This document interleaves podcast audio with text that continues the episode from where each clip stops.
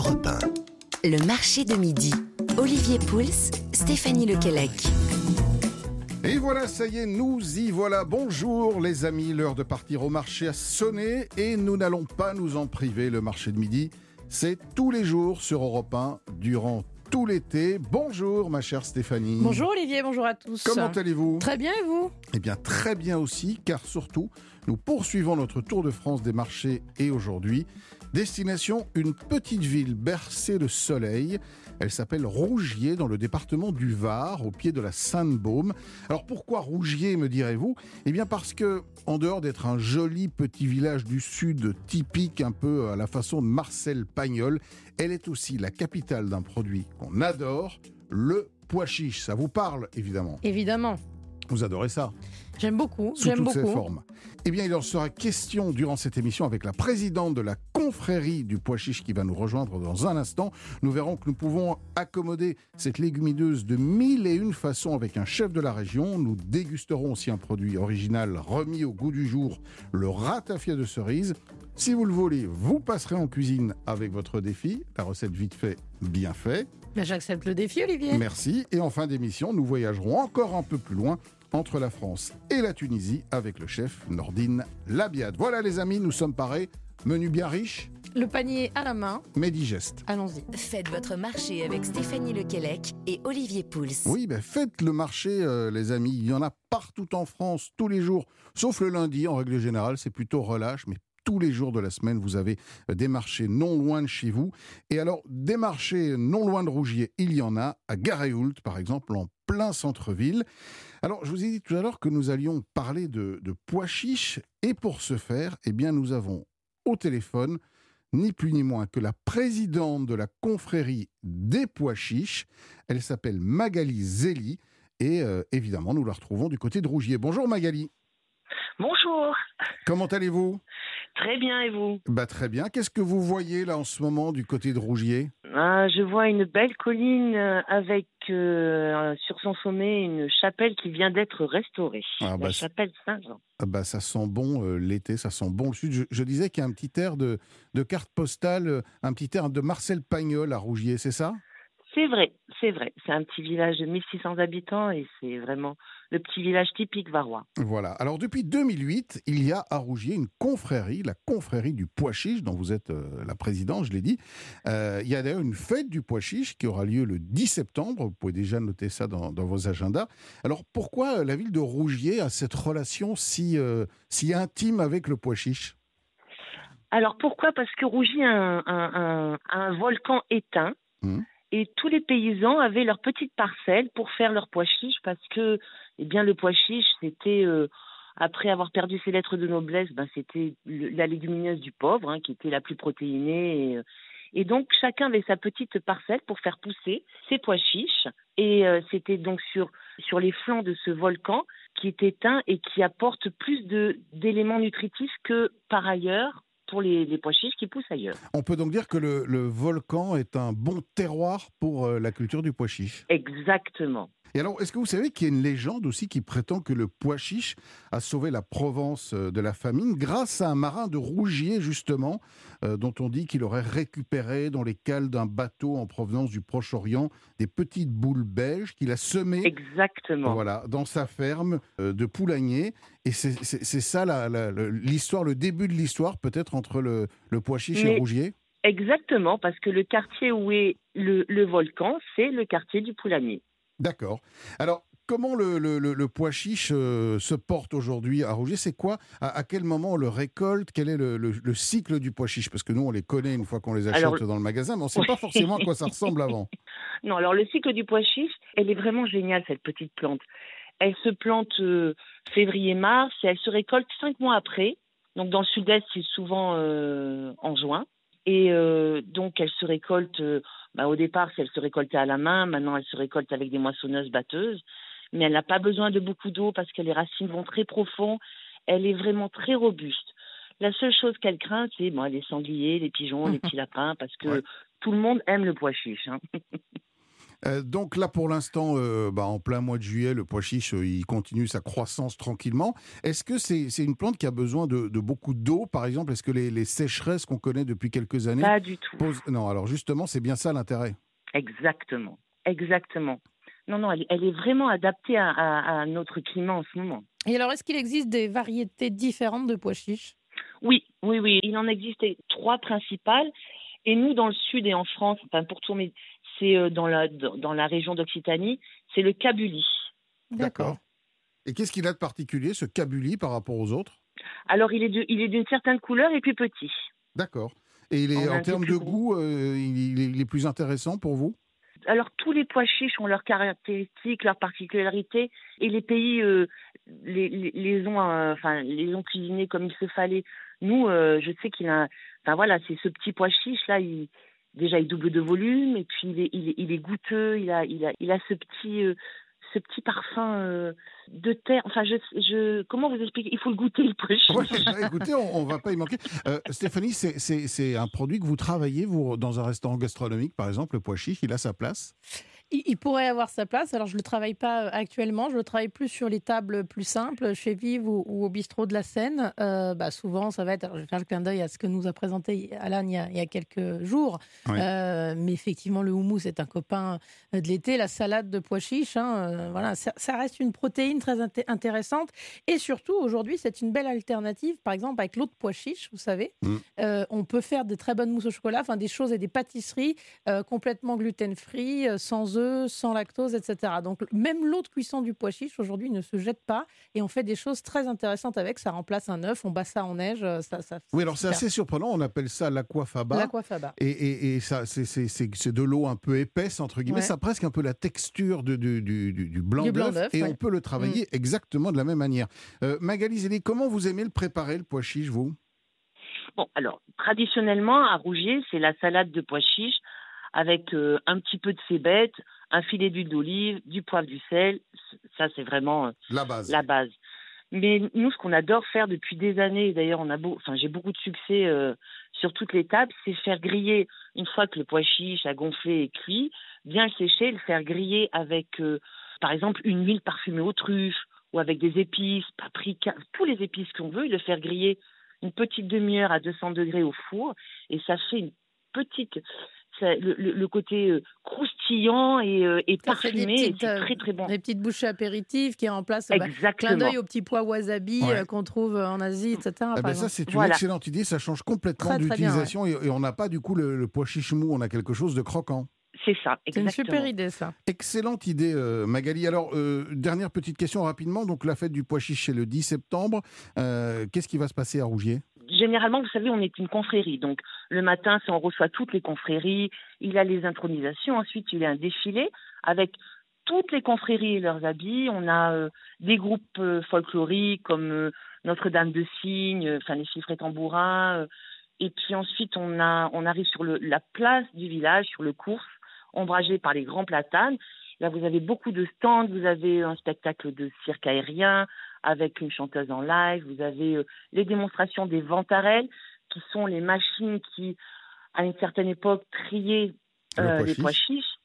Et puis, vous avez un déjeuner gastronomique qui est euh, donc euh, organisé par Roland P. et notre trufficulteur de Rougier, Gilbert Hugo. Ensuite, vous avez beaucoup de stands, de- des artisans, nos deux jeunes producteurs de pois chiches, et Jonathan David et Julien Henry, et d'autres produits de Rougier, le miel, le safran. Vous avez des animations pour les enfants, les jeunes et moins jeunes. Et c'est clôturé euh, en fin d'après-midi par le soufflé de pois chiche. Le soufflé de pois chiche. Le soufflé de pois chiche, et oui. Donc, euh, pour souffler le pois chiche, il faut être à plat ventre, ne pas s'appuyer sur les bras et souffler le pois chiche par la bouche. Et on mesure et nous détenons le record du monde qui est dans le livre des records. Alors, euh, Stéphanie va mettre son été à profit pour s'entraîner au soufflé Gagner du de souffle, pois chiche. Et elle viendra peut-être tenter de battre ce record euh, le 10 Elle est la bienvenue. septembre prochain. Merci beaucoup, euh, Magali Zélie, d'avoir partagé votre passion pour le pois chiche dans cette très euh, jolie petite ville de Rougier. On vous souhaite un très très bel été, baigné par le soleil évidemment. Et puis nous, eh bien les amis, juste le temps de faire tremper euh, les pois chiches dans l'eau et nous revenons en cuisine dans un instant, toujours du côté de Rougier avec le chef Stéphane Le Barbanchon. Vous êtes sur Europe 1, nous sommes au cœur du marché de midi tout l'été et c'est jusqu'à midi. Europe 1, le marché de midi. Olivier Pouls, Stéphanie Lequelec. Et oui, le marché de midi qui s'intéresse à cette légumineuse extraordinaire qu'est le pois chiche. Et je vous avais promis que nous allions le cuisiner. Eh bien, euh, chose promise, chose due, puisque nous allons prendre tout de suite, euh, ma chère Stéphanie, si vous le voulez bien, la direction d'un endroit que je crois vous connaissez bien, l'hôtel du Casteller. On n'est pas à Rougier, mais on n'est pas très loin non plus. Euh, et nous retrouvons le chef Fabien Ferré, qui a repris la succession d'un grand chef trois étoiles là-bas, avec un sacré challenge, euh, Fabien, de, de, maintenir le niveau de cette table d'excellence après le départ de Christophe Baquier. Bonjour à tous. Euh, Bonjour Fabien. Salut Steph. Effectivement, euh, gros, gros, challenge, mais, mais on a à cœur de, de tous les jours et il y a une superbe équipe, on est des jeunes trentenaires et on a envie de faire de belles choses. Donc, donc c'est un projet super excitant il y a beaucoup de travail, mais euh, voilà, on est, on est, hyper fiers de ça en tout cas. Eh bien, je suis sûr que le pois chiche pourra peut-être vous aider à briller euh, auprès de, tous les convives que vous allez euh, rencontrer, parce que j'imagine, enfin, vous nous l'avez dit, en tout cas, le pois chiche, c'est quelque chose qui vous inspire. Oui, exactement. Et nous, on a la chance de travailler avec Julien Henry, qui est à, à Rougier, hein, un petit village hum. au pied de la Sainte-Baume. On en vient. minutes. Donc, donc c'est juste incroyable d'avoir cette chance. Et puis, euh, et puis, je trouve que c'est une, superbe alternative pour les régimes végétariens. Euh, enfin, voilà, c'est hyper riche en protéines végétales, donc ça, c'est juste superbe. Et nous, euh, nous à l'hôtel actuellement, on travaille avec, on réalise un, pesto d'ail noir qui est un ail noir bio qui est confectionné à la Seine-sur-Mer. Donc ça, c'est juste top. Et on, réalise une petite salade de pois chiches. Donc c'est les pois chiches qu'on a fait tremper la veille, bien sûr, et on les cuit, on les cuit dans un bouillon de légumes. Moi, je conseille, de, je préconise de mettre du sel à mi-cuisson parce que sinon, c'est euh, juste incuisable. Donc après, on, on épluche les pois chiches. Donc c'est un peu de travail, mais on épluche les pois chiches. On garde la peau qu'on fait sécher, qu'on fait frire après. Ah oui, rien ne se perd dans le pois chiche chez vous. Ah, bien sûr, tout se transforme, comme tout. Et, euh, et, après, on réalise une petite salade de pois chiches euh, dans laquelle on met un peu de cébette fraîche, de la coriandre. Donc moi, j'utilise pas de sel. J'ai un soja, un soja lyophilisé. Je viens le râper dans la salade et ça me permet d'assaisonner euh, d'assaisonner cette salade. Donc je mets ça sur le, pesto d'ail noir et puis après, euh, après on réalise une sorte de pulpe de houmous qu'on vient euh, trancher avec de l'huile de colza grillée et un tout petit peu de, de lait végétal et on met ça dans un siphon et euh, on met ça sur la salade et on met les pots de pois chiches euh, croustillantes dessus. Voilà, ça fait une entrée très sympa. Voilà, je voudrais qu'on vienne d'une seconde sur la, cuisson et le, trempage du pois chiche. On en avait parlé un petit peu il y a quelque temps lorsque le, le chef euh, Alain Jam était venu dans ce studio avec ses recettes fantastiques, notamment de roumous. Donc on ah bah rappelle. c'est le, spécialiste. C'est le spécialiste. Alors on rappelle que lui, donc il le fait tremper une nuit complète et que sa petite astuce, notamment, euh, consistait à, mettre un peu de bicarbonate. de bicarbonate, une cuillère à café de bicarbonate, il nous avait dit. Euh, exactement, j'en mettais auparavant, mais je me suis aperçu que, que ça marchait aussi sans. Donc, euh, effectivement. Donc, donc voilà, donc c'est pas un point bloquant. Quand on n'a pas de bicarbonate, on peut quand même faire cette belle salade de pois chiches. Exactement, ça marche quand même. Et la, cuisson, la cuisson qui est très importante, départ eau froide à Départ eau froide, toujours. Ouais. Et, moi, je, je, préconise de mettre le sel vraiment à mi-cuisson. Oui, parce que sinon, euh, ça durcit, c'est ça hein Exactement. Comme toutes les légumineuses. Hein. Mmh. Oui, oui. Alors, le, le, pois chiche, c'est quelque chose que vous avez à, la carte euh, en permanence ou c'est vraiment euh, comme ça, de, temps à autre, en période estivale notamment? Bah là, là, la, récolte, la récolte se fait de, de juillet à septembre. Et là, là c'est à la carte depuis, depuis une semaine. Donc on va venir goûter ça, bah, Fabien. évidemment. Avec plaisir. Et sinon, qu'est-ce qui mijote là sur le coin du fourneau pour ce midi? Mettez-nous en appétit, on commence à avoir un peu faim. Alors là, ce qui mijote, euh, on est en train de. Il y, a, les premières girolles qui sont arrivées, donc on, traite, euh, on traite les girolles.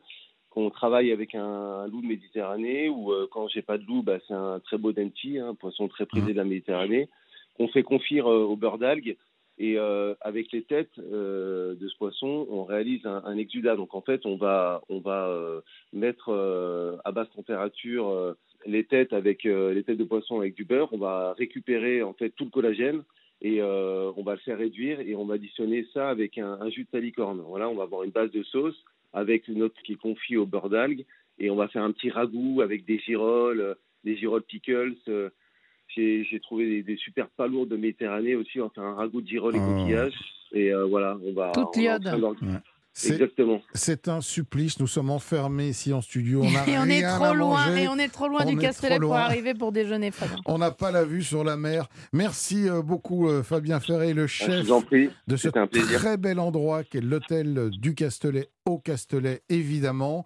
les amis, dans un instant, nous allons remplir nos verres et je vous promets une surprise, euh, une rencontre étonnante avec euh, quelqu'un qui s'est penché sur l'histoire de quelques vieilles boissons locales et qui l'a remise au goût du jour. Vous allez voir, ça peut décoiffer. A tout de suite sur Europe 1. Le marché de midi sur Europe 1.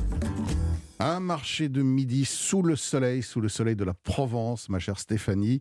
On est ravis d'être là. Ah ben moi je suis toujours heureuse en Provence, vous savez que c'est ma deuxième terre euh, bah d'adoption. Eh bien les amis, si vous venez de nous rejoindre, merci, prenez place si vous êtes là depuis le début. Merci aussi, restez jusqu'à la fin. Nous sommes ensemble jusqu'à midi sur Europe 1 évidemment. Et puis euh, il est l'heure, après avoir cuisiné et après avoir récolté ou en tout cas fait tremper nos pois chiches tranquillement dans l'eau, il est temps de remplir nos verres puisque petit à petit, gentiment, l'heure de l'apéro approche. Et je vais peut-être vous faire découvrir, ma chère Stéphanie, un produit euh, un peu original que vous ne connaissez pas forcément. Et pour en parler, je vous propose d'accueillir Guillaume Ferroni euh, de la maison euh, éponyme, la maison Ferroni, au château de Cresson à Aubagne. Bonjour Guillaume. Bonjour. Bonjour Guillaume. Comment ça va en Provence ce matin? Bah, ça va très bien. Toujours beau temps. Bah oui, écoutez, c'est l'été, c'est normal en même temps, c'est plutôt sympa. Alors, si je vous ai appelé aujourd'hui, c'est pour que vous nous parliez d'un produit un peu surprenant en tout cas qui avait été oublié. Peut-être que dans certaines campagnes, de, de, vieux paysans continuent à le faire, mais moi, j'en ai pas vu depuis longtemps. C'est le ratafia de cerise. Alors, le ratafia, on le connaît dans les régions viticoles en mhm. général, on en trouve. Les vignerons en ont un peu, vous savez, euh, dans le fond de la caché, Il faut les, un petit peu les soudoyer pour qu'ils nous en sortent une bouteille. Voilà. Alors, le principe du ratafia, Guillaume, c'est pas du vin, c'est pas de la fermentation, hein, c'est un produit à part. Exactement. Le ratafia, en fait, c'est une liqueur. Donc, c'est un, un produit qui est qui est fait par euh, infusion de fruits, qui est euh, donc le plus ancien, enfin l'un des plus anciens justement, c'est le ratafia de cerise. Et le, le ratafia euh, le plus connu, qui est bourguignon, champenois, etc., c'est ce qu'on appelait jadis du ratafia de raisin. Mmh. C'est-à-dire qu'historiquement, on faisait infuser les raisins dans l'eau de vie. Donc pour la cerise, ben, c'est la cerise qu'on fait infuser dans l'eau de vie. Donc depuis 2011, vous êtes à la tête de cette maison euh, que vous avez créée. Vous êtes spécialiste dans, on va dire, les, les, les spiritueux évidemment, mais aussi les spiritueux un peu oubliés. Exactement. Donc je fais de la, je fais de la recherche euh, parfois presque fondamentale. Donc je, mmh. je réédite des spiritueux essentiellement autour du XVIIIe siècle, donc du siècle des Lumières, euh, parce qu'à cette époque-là, les spiritueux sont très documentés puisque la fête sont publiques. Il y avait très peu de marques, et donc je m'amuse à, reproduire les, les produits sans aucune modification. Donc je collectionne les ouvrages anciens, puis je réédite les, les recettes. Donc vous retrouvez les recettes, oui. Exactement. Voilà. Et le ratafia en fait partie. C'était l'un des spiritueux les plus consommés parce que c'est un spiritueux euh, qui ne nécessite pas d'alambic, donc il était euh, très répandu. Oui, et facile à faire. On peut, à la limite, faire son ratafia de cerise euh, si on a les, les, les, bons ingrédients. On peut le faire. On aura la difficulté de l'avoir de l'alcool à très fort degré parce mm. que le degré de macération importe et donc les, les bons degrés de macération à l'origine c'est 63% d'alcool. Donc ça c'est difficile à avoir dans le commerce. Donc on peut quand même le faire soi-même avec de l'alcool euh, moins fort. Mais euh, le fait d'être professionnel, ça confère cet avantage de pouvoir travailler l'alcool plus fort. Oui. Et la, particularité de ce ratafia de cerise, notamment, j'imagine qu'il y a des, cerises aussi, une variété de cerises qui colle bien. Alors, à l'origine, la, variété de cerise, c'est la guigne, d'où le nom guignolé, qui est le ratafia de cerise le plus répandu. Nous, on travaille euh, une recette marseillaise, parce qu'il y, a beaucoup de recettes. la recette marseillaise était faite de, de cerises, de griottes et même de la framboise à l'intérieur. Et puis la, recette marseillaise était épicée, contrairement aux autres ratafia, puisque Marseille c'était le, port d'arrivée des épices, donc il y avait un peu de cannelle, de coups de girofle, etc. Et là, vous, vous gardez ça vous, vous avez gardé les épices dans votre recette? Oui, tout à fait. Moi j'ai fait le, moi j'ai dit la, la, la recette de ratafia de Marseille, qui était certainement inspirée de la, la plus connue, c'est celle de Tesser, donc qui aujourd'hui fait des sirops. Mhm. Mathieu Tesser, il a fait sa fortune à l'origine dans les années 1750 avec du ratafia de cerise. Et, après, tourné vers les sirops. Ce ratafia, ça se consomme comment? Euh, Parce que c'est assez sucré quand même, c'est riche en alcool. Alors comment, comment on le consomme? C'est une liqueur de une liqueur de dessert. Donc c'est un usage qui, qui, est un peu en train de disparaître puisque les liqueurs de dessert ne euh, sont plus trop consommées. Mais c'était euh, voilà une, une liqueur qui buvait en fin de repas. Et puis dans le contexte historique, les, beaucoup d'alcool était sucré puisque ça apportait de l'énergie également. Donc, et puis le sucre était un luxe à l'époque. Donc on consommait plutôt les alcools sucrés, voire très sucrés. Et donc le, le ratafia, c'était plutôt une liqueur de, fin de repas. Mais aujourd'hui, avec la tendance de la mixologie, j'imagine que ces produits-là retrouvent une belle place et que certains barman, mixologues s'amusent à, en faire des jolis cocktails, non? Alors exactement. Alors surtout les, produits anciens, parce que dans le retour de la mixologie, il y a aussi un retour des, recettes anciennes. Donc les barman, ils sont un petit peu fétichistes de vieux produits. Mhm. L'autre chose, c'est aussi les produits français qui ont, qui ont le vent en poupe, du coup, parce que maintenant, les, barman aiment bien sourcer euh, autour de, de, ouais, leur région. Ils ont raison. Voilà. Et donc, euh, nous, ça nous ouvre effectivement sur des produits anciens une, de nouvelles perspectives. Parce que mm. effectivement, le, le, entre guillemets, le, mode de consommation de fin de repas, ben, lui, je pense qu'il disparaît un peu avec nos grands-mères et nos grands-pères. Mais le, euh, la mixologie, ça prend à la relève. D'accord. Ça, compte pour nous. Alors, d'un mot, euh, Guillaume Ferroni, est-ce qu'on peut venir vous voir au château de, Cresson à Aubagne durant ah, cet été? Alors, c'est château, oui, château de Cressot à UDS à la fin. Et effectivement, pour, nous voir, on a des visites tous les jours. Parfait. Donc, euh, on fait les, ben, tous les produits anciens, on fait du pastis, on fait du rhum, etc.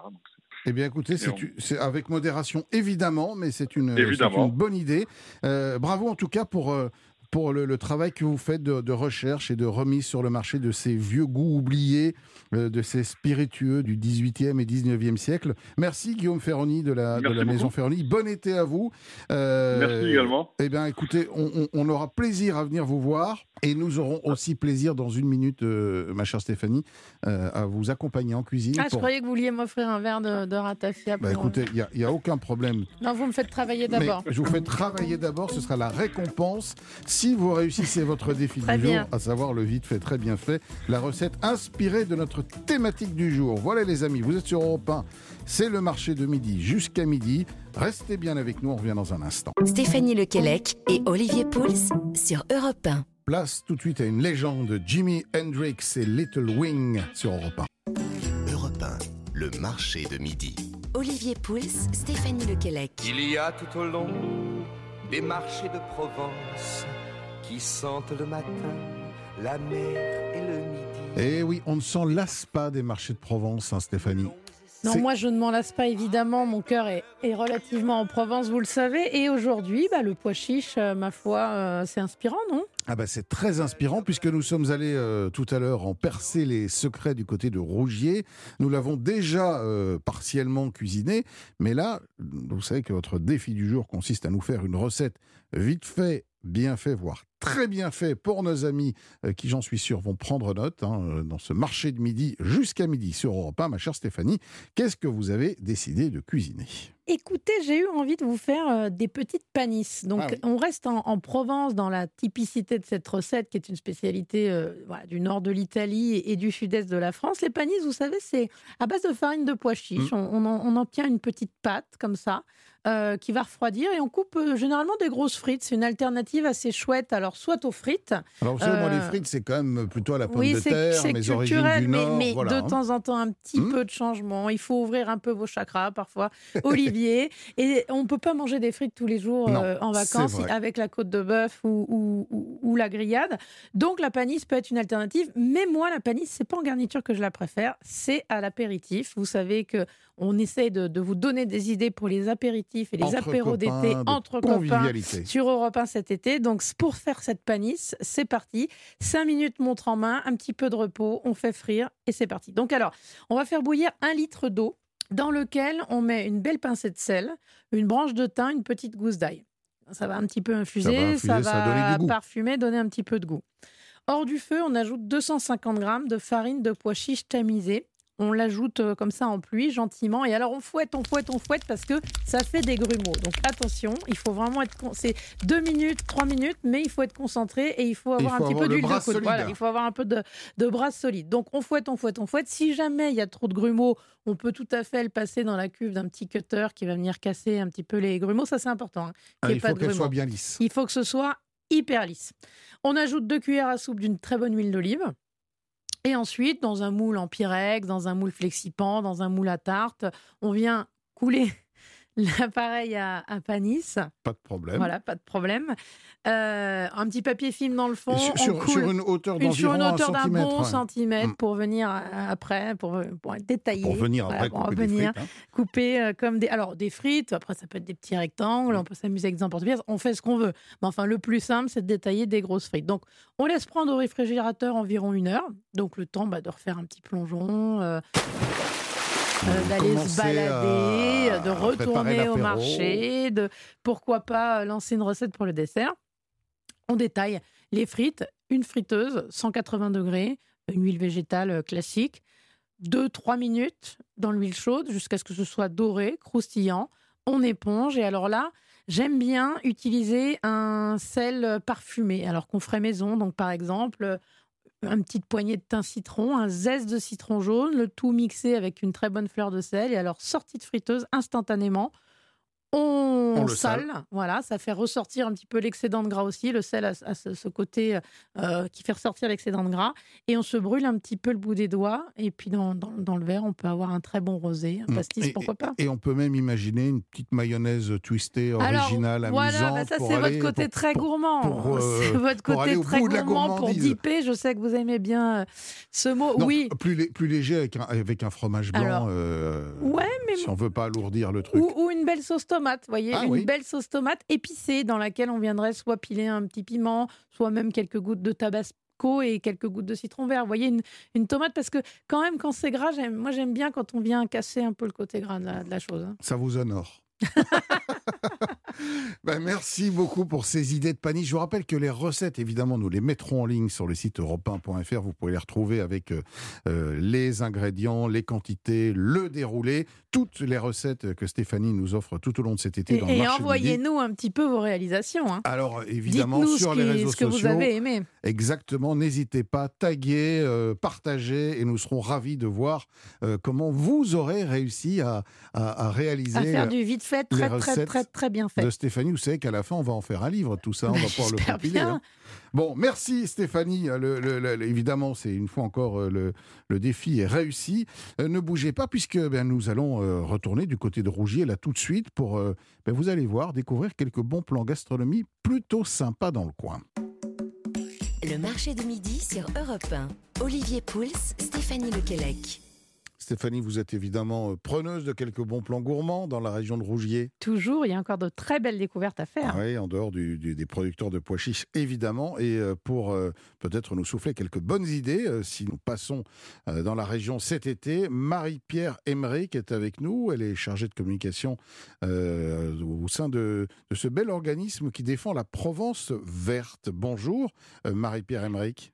Bonjour tout le monde. Qu'est-ce que c'est que la Provence verte? Alors, la Provence verte et Verdon, c'est un territoire touristique qui se situe euh, dans le cœur du Var. Et nous couvrons 43 communes autour de Brignoles et Saint-Maximin. Et nous allons jusqu'aux basses gorges du Verdon. Donc Rougier est dans les 43 communes Absolument. Alors, vos bons plans pour cet été, pour tous ceux qui seraient dans la région, j'imagine qu'en termes de gastronomie, il y a quand même largement de quoi faire.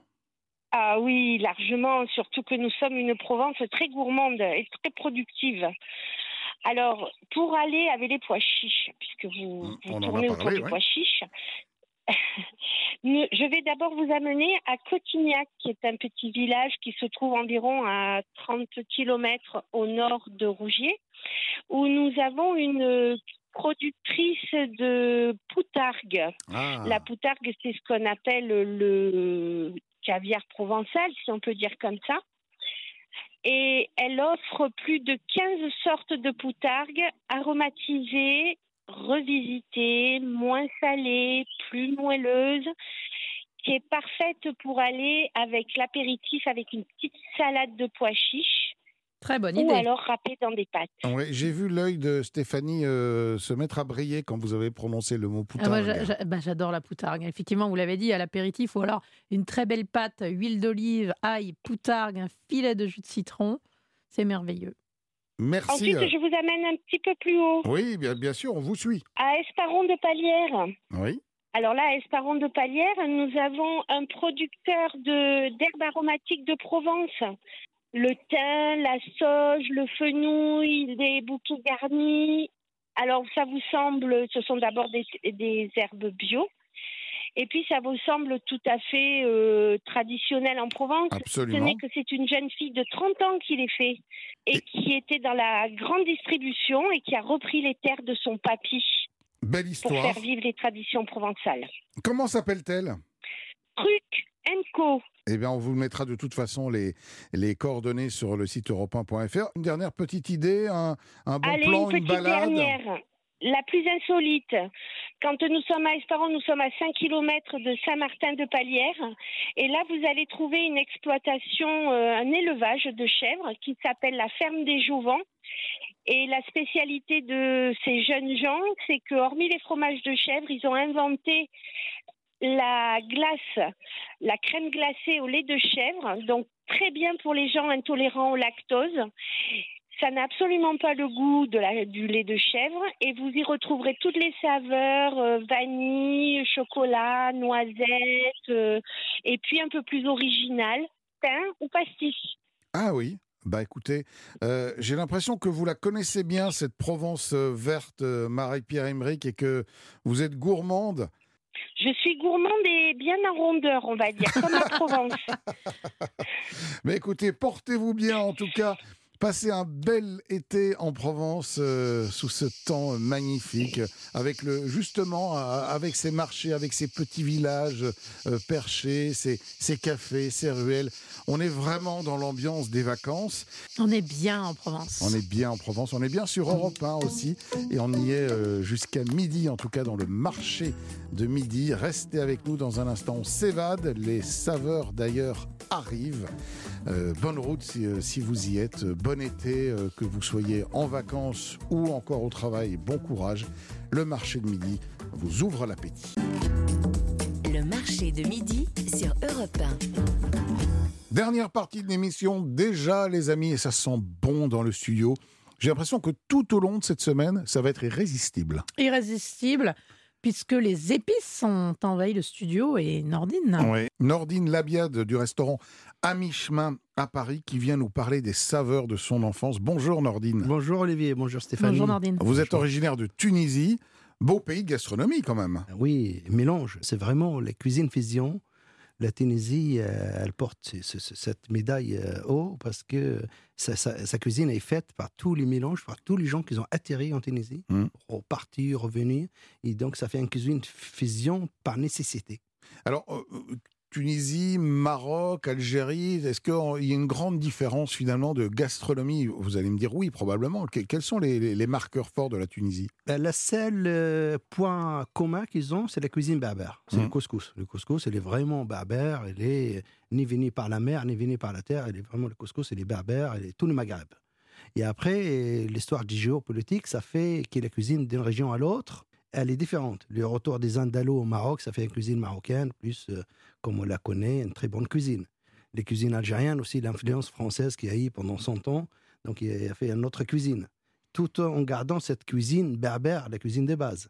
Et la cuisine tunisienne, ça fait des cuisines, tous les gens qui sont réfugiés, des Turcs, euh, des Génois, des Romains, euh, de toutes les religions qui sont atterries en Tunisie. Ça fait une cuisine, vraiment cuisine fusion de tous les coutumes, toutes les religions. les- tous les- C'est quoi la saveur de votre enfance en Tunisie? Euh, C'est toujours l'huile d'olive, c'est un citron, c'est les épices, c'est le cumin, cumin frais surtout.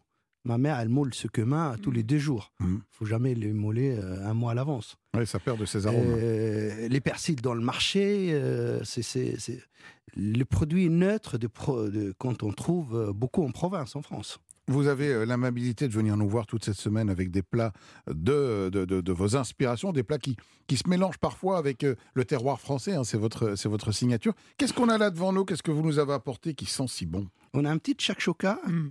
qu'on appelle oja. C'est un sauce euh, tomatée, ail, oignon bien confit à l'italienne, si on peut dire.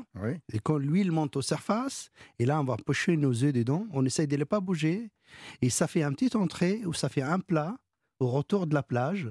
On n'a rien à faire. Il y a deux paquets d'œufs et un poêle. On peut faire un plat pour six personnes. Et ça coûte rien, Olivier. Un petit peu de temps, un peu de passion. Surtout le temps. Le temps, ça coûte cher aussi. Et c'est d'une gourmandise, là, ce qu'on a sous les yeux. C'est incroyable. Jean, je veux en savoir un peu plus. Donc, de l'oignon. De l'oignon tombé à l'huile d'olive, une tomate, ou un petit euh, concentré de tomate à l'échette, faire revenir, on met de la paprika, un peu de carvi, et on mouille et tout, quand euh, l'huile, tout ça dans une poêle, l'huile monte aux surfaces, on va ouvrir nos œufs, on ne les bouge pas. Et ça, ça doit cuire combien de temps d'abord? Parce que ça confie un petit peu, c'est quoi euh, Un quart d'heure, C'est fait vif quand même. Et grâce à l'huile d'olive, ça va augmenter la température de mmh. plat. C'est mmh. vrai, une cuisine très huileuse, mais l'huile, c'était une nécessité parce qu'il n'y a pas beaucoup de gaz, il n'y a pas beaucoup de feu. Et l'huile, ça fait monter la température. Ouais, c'est vraiment euh, c'est intéressant cette histoire. C'est L'huile a, une vraie vocation d'apport de, chaleur en fait. Et conservation après, quand mmh. on a fini le plat et on reste, quand il y a un émail d'huile d'olive qui couvre, les plats est protégé. On peut utiliser après, parce qu'à l'époque, il n'y avait pas de froid. Et c'est pas une cuisine, euh, pas du tout grasse, c'est une cuisine intelligente et, comme je vous le dis.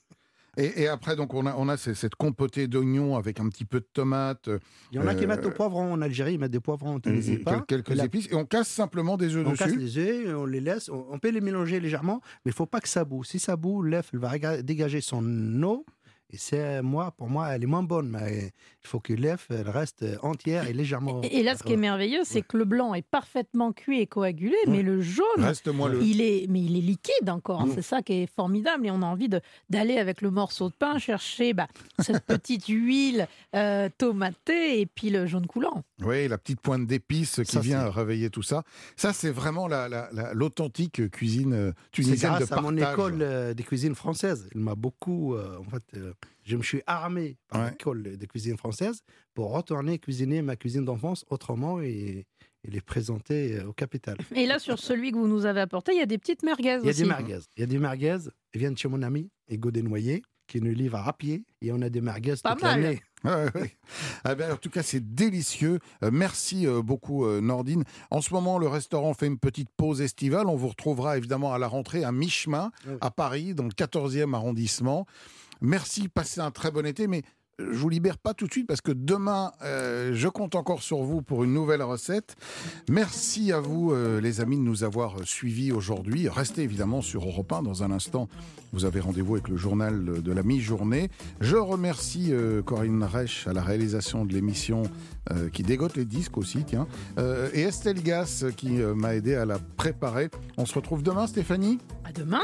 Olivier, Nordine, vous ah, serez là? demain, je suis ravi. Ah ben voilà, demain, nouveau marché, nouveau produit. Soyez là dès 11h. Bonne journée les amis, à demain.